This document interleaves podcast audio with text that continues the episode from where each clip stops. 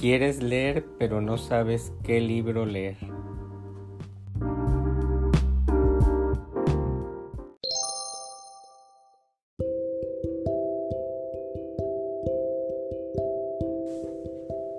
Hola, ¿qué tal amigos y amigas de la lectura? Nuevamente otro podcast y otro episodio para, en este caso, hablarte sobre qué libro leer y me estoy imaginando que estás motivado o motivada para leer algún libro. Y tal vez en tu sinceridad, en tu franqueza, me preguntes, ¿qué libro leo? Puede ser que te formules esta pregunta, me la formules a mí o a otra persona. Sin embargo, yo te voy a dar aquí algunos tips para que selecciones el libro adecuado para ti. Mucho interviene la portada del libro y esa portada nos atrapa. Yo te platicaré que simplemente al ver la portada me puede interesar un libro. Te voy a platicar que eso me pasó mucho cuando yo era adolescente. Si el libro tenía una imagen de un animal, por ejemplo el caso de vi un libro que tenía un, un venado, un ciervo, y me interesó y lo empecé a leer. Luego vi un libro que tenía una rana. El libro se, titulaba La oración de la rana y había el volumen 1 y el volumen 2. Y aunque no lo creas, el ver un animal en un libro da interés en leer ese libro. Tal vez te haya pasado a ti y si lo has leído y lo has hecho, pues eres de los míos, ¿verdad? Porque también has caído en, la lectura por el atractivo de la, de la portada. Entonces ese es el primer tip. Puedes basarte en la portada y seleccionar un buen libro. Yo te aseguro que si algo viste de bueno en esa portada y en el título y en el en lo que te sugiere que puede tratarse el libro, es un buen comienzo. Ahora, ya que tienes el libro en las manos, ojéalo. Ve el tipo de letra, que no sea muy pequeña, que no sea muy difícil de que tus ojos se tienen que adaptar a, esa, a ese tipo de letra y a ese tamaño de letra. Eh, yo sé que eres joven y que todavía tus ojos están en perfecto estado. Puede ser que tengas algún problema de visión y uses gafas, pero no importa.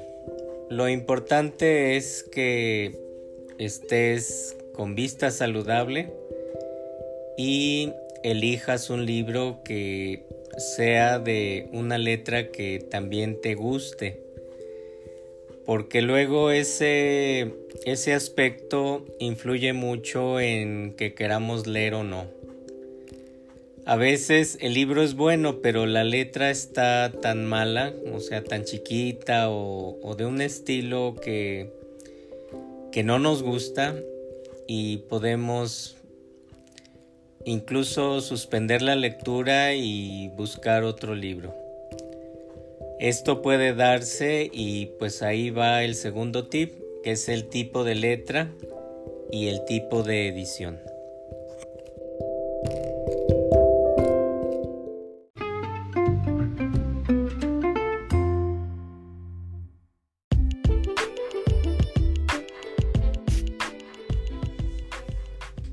Bien, ahora te voy a dar otro tip que es el título del libro. Y te voy a poner un ejemplo. El príncipe y el mendigo de Mark Twain. Simplemente esas dos personas, el príncipe y mendigo, son todo lo contrario y son los extremos. El príncipe, pues tú te imaginas que es una persona que tiene todo, que tiene honores, que es el hijo del rey y que pues no, no podemos pensar en que la viva mal. Y sin embargo, el título dice el mendigo, o sea, todo lo contrario. Sería una persona que no tiene nada, que tiene que andar en la calle pidiendo limosna, que no come y que se la vive muy mal. Entonces son los polos opuestos y de ahí viene la motivación a leer esa obra que va a implicar en que tú digas, ¿por qué, verdad? ¿Por qué el príncipe y el mendigo? Y si yo te dijera que en esa obra de, Mark Twain hacen un intercambio de papeles, dos personajes que se parecen, se parecen físicamente e intercambian el papel de príncipe y del mendigo. Entonces yo con esto te estoy motivando a que leas esa obra, ese libro, ¿de acuerdo? Pero más que sea yo, en lo personal, es el título, ¿de acuerdo? Bien, entonces eso queda como otro tip más para escoger tu lectura.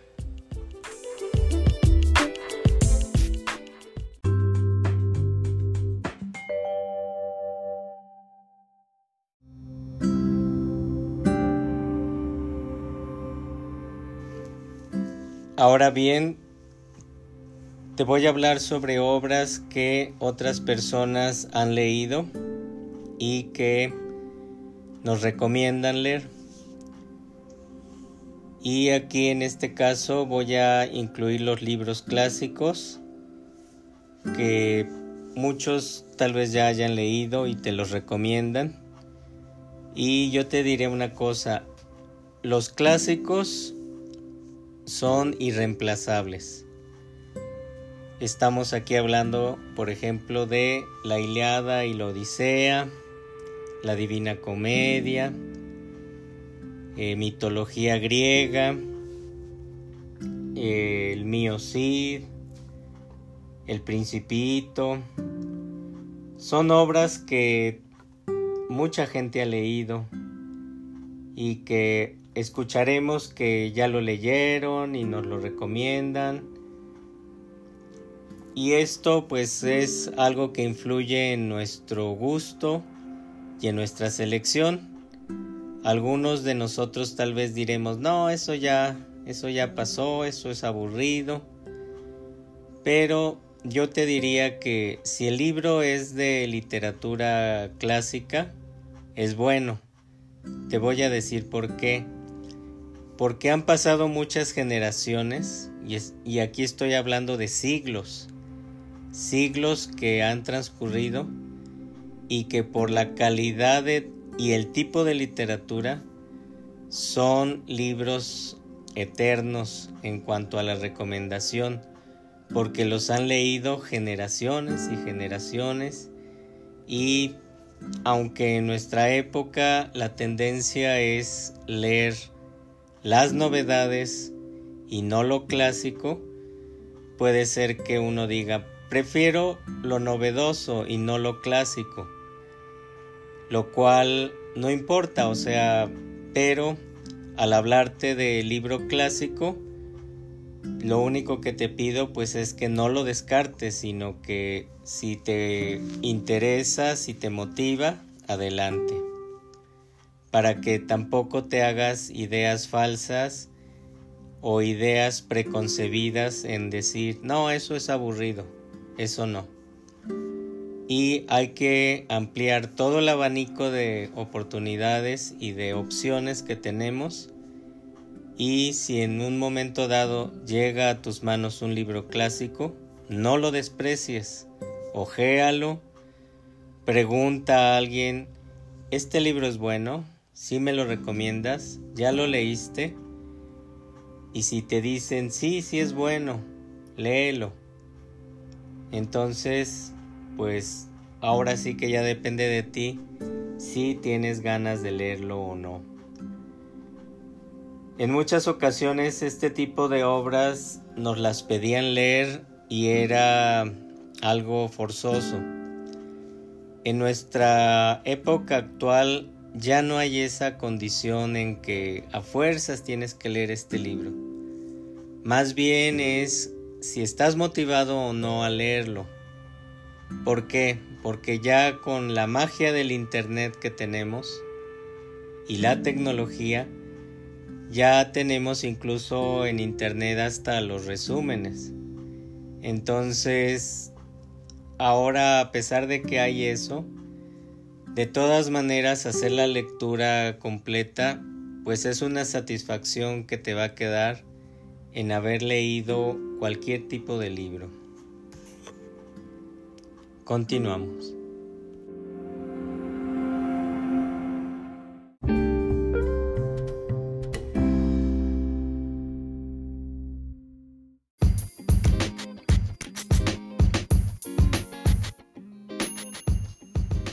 Ahora te voy a hablar sobre el género literario o el tema de los libros.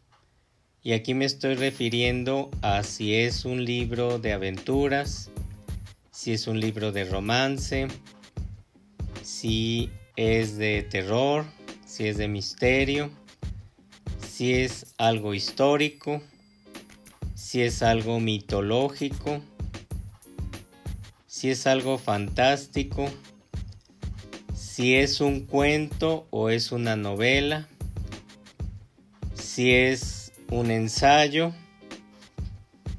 ensayo pues ya sería más bien para algo más avanzado en, en cuanto a la escolaridad que viene a darse ya sea para nivel bachillerato o profesional. Pero eh, para que tengas una idea eh, del género eh, literario, te puede interesar, por ejemplo, el género de misterio que en muchas ocasiones tiene gran aceptación este tipo de libros. Y aquí vamos a ver por qué son tan queridos esos libros de misterio. Y lo que creo yo es porque hay cierto placer en leer este tipo de libros porque aunque no lo creamos, pero el miedo puede ser eh, placentero cuando leemos un libro o vemos una película de este género. Y hay de miedo a miedo, puede ser algo muy leve o puede ser algo que te imposibilita a seguir leyendo o a seguir viendo la película porque ya te dio miedo. Pero son libros que podemos decir que tienen cierta adrenalina en cuanto a que modifican tu estado de ánimo. Y a eso me refiero con el género del libro. Igual te pueden atraer los libros románticos que tienen algo de, de romance, que hablan de personas enamoradas y que también pueden ser incluso los cuentos. En los cuentos pueden venir las fábulas en las que los animales cobran vida como si fueran seres humanos, pero son animales que hablan, que dialogan, que tienen como si fueran vida de personas, pero en realidad pues son cuentos y son fábulas y también eso es atractivo para, la niñez y la juventud leer ese tipo de, de obras. Ahora hay obras que, que requieren cierta preparación en cuanto a geografía, historia y, y otras materias. Y aquí me refiero a libros de historia o novelas históricas en las que yo te los recomiendo porque te hacen esas materias que llevas en la escuela, pero que te hacen revivir en la novela que estás leyendo pasajes de esa historia.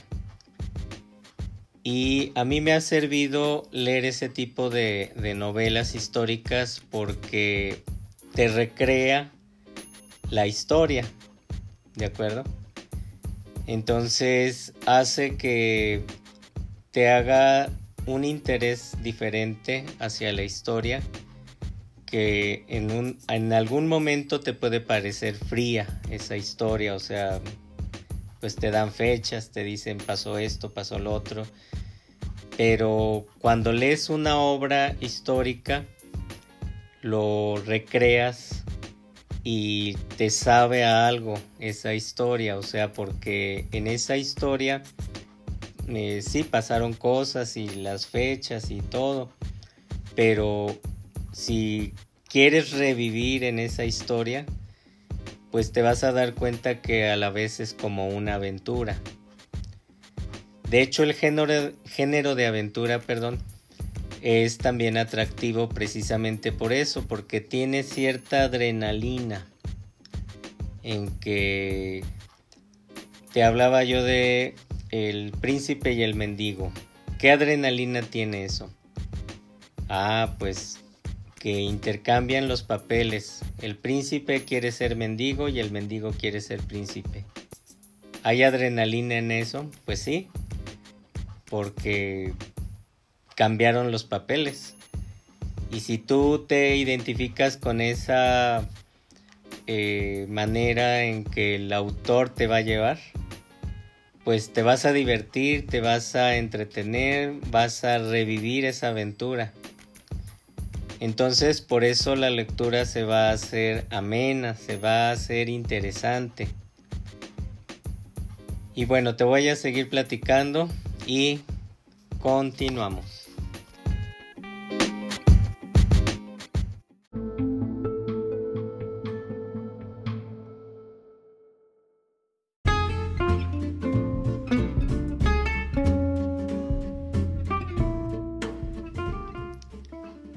Autor de un libro o autora también influye. Y este autor te va a influir por la fama que se ha hecho. Simplemente pensemos en la autora de los libros de Harry Potter, Joanne Rowling. Tal vez no lo tengas en cuenta como tal el nombre, pero sí la fama de esos libros. Entonces, la autora se va haciendo famosa porque todos los libros que ella escribió tienen éxito. Y así también te voy a recomendar las sagas. Lees la 1 y sigues con la 2, la 3, la 4, etcétera. Y esa es la motivación, que ya tiene su prestigio, ya tiene un lugar, eh, la obra, y esa va a ser la motivación, porque tiene un seguimiento, tiene una trama, y lees el primero y te queda de tarea leer el segundo. Claro, esto va a ser con mucho tiempo y mucha dedicación pero te atrapa. Te atrapa lo que es esta persona, que es el autor, que creó todo un universo ahí de, de narración y a veces no le encontramos fin porque no queremos que se acabe ni el personaje ni la trama y también vemos una evolución que tiene esa obra conforme pasan los volúmenes de, de la obra. Entonces, ese es otro atractivo de la lectura, que también lo tendremos en cuenta.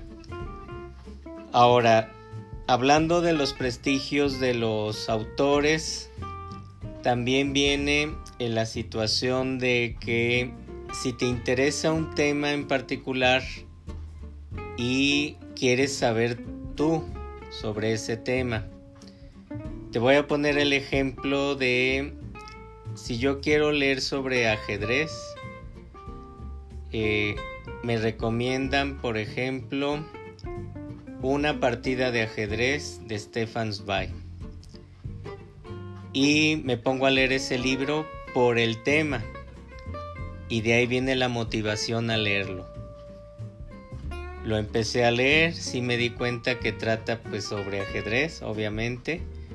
Y veo que no es que te hable del ajedrez como la técnica para jugarlo, sino que es una trama de de algo que sucedió y que es de la imaginación del autor, pero esa trama te llega a descubrir cómo es que unas personas jugaron ajedrez y lo que pasó en esas jugadas y, y que tuvo repercusiones en sus vidas y etcétera.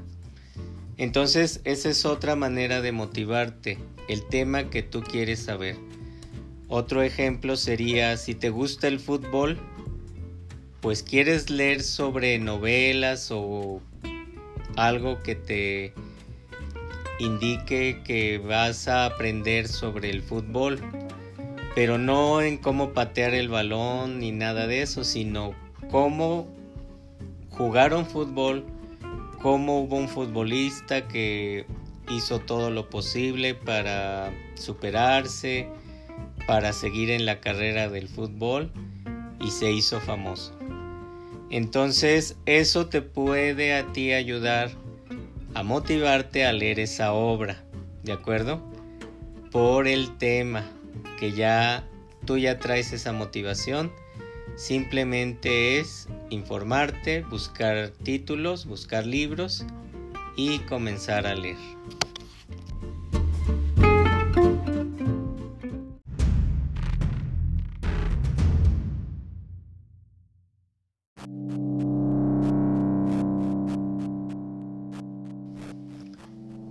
En ocasiones nuestra vida diaria puede que se convierta en aburrida. ¿Por qué? Porque escuchamos las mismas noticias, las mismas situaciones y esto va haciendo cierta rutina en lo que nuestros sentidos ven, escuchan y lo que pensamos. Pero aquí yo quiero abrirte la ventana del mundo y del universo cuando tomas un libro y ese libro te lleva a otra realidad, a otra situación. Te pongo un ejemplo. El libro El gato del Dalai Lama.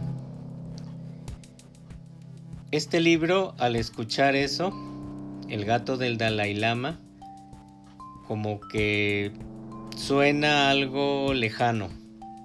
El Dalai Lama se te imagina un señor como un monje, calvito, que sabe muchas cosas, pero el libro trata de su gato, no del Dalai Lama, del gato. Entonces te vas a transportar a donde está el Dalai Lama porque el gato no va a vivir en en otro país que no sea el del Dalai Lama, ¿de acuerdo? Entonces ya eso te hace viajar, eso te hace ir a otro lado y a otra situación y vas a conocer otra cultura, otra religión, otro país, ¿sí? Y ya con eso logramos irnos de aquí, ¿de acuerdo? Entonces ahí yo te voy a sugerir lecturas o libros que sean, por ejemplo, de India, de China, o también ubicarte en otra realidad. A lo mejor vivimos en un, en un lugar o en una ciudad en la que no vemos el mar. Entonces, el mar es algo que a lo mejor no vamos a ver hasta las próximas vacaciones en la playa. Entonces te sugiero leer libros que traten sobre el mar. Uno de ellos es El viejo y el mar de Ernest Hemingway.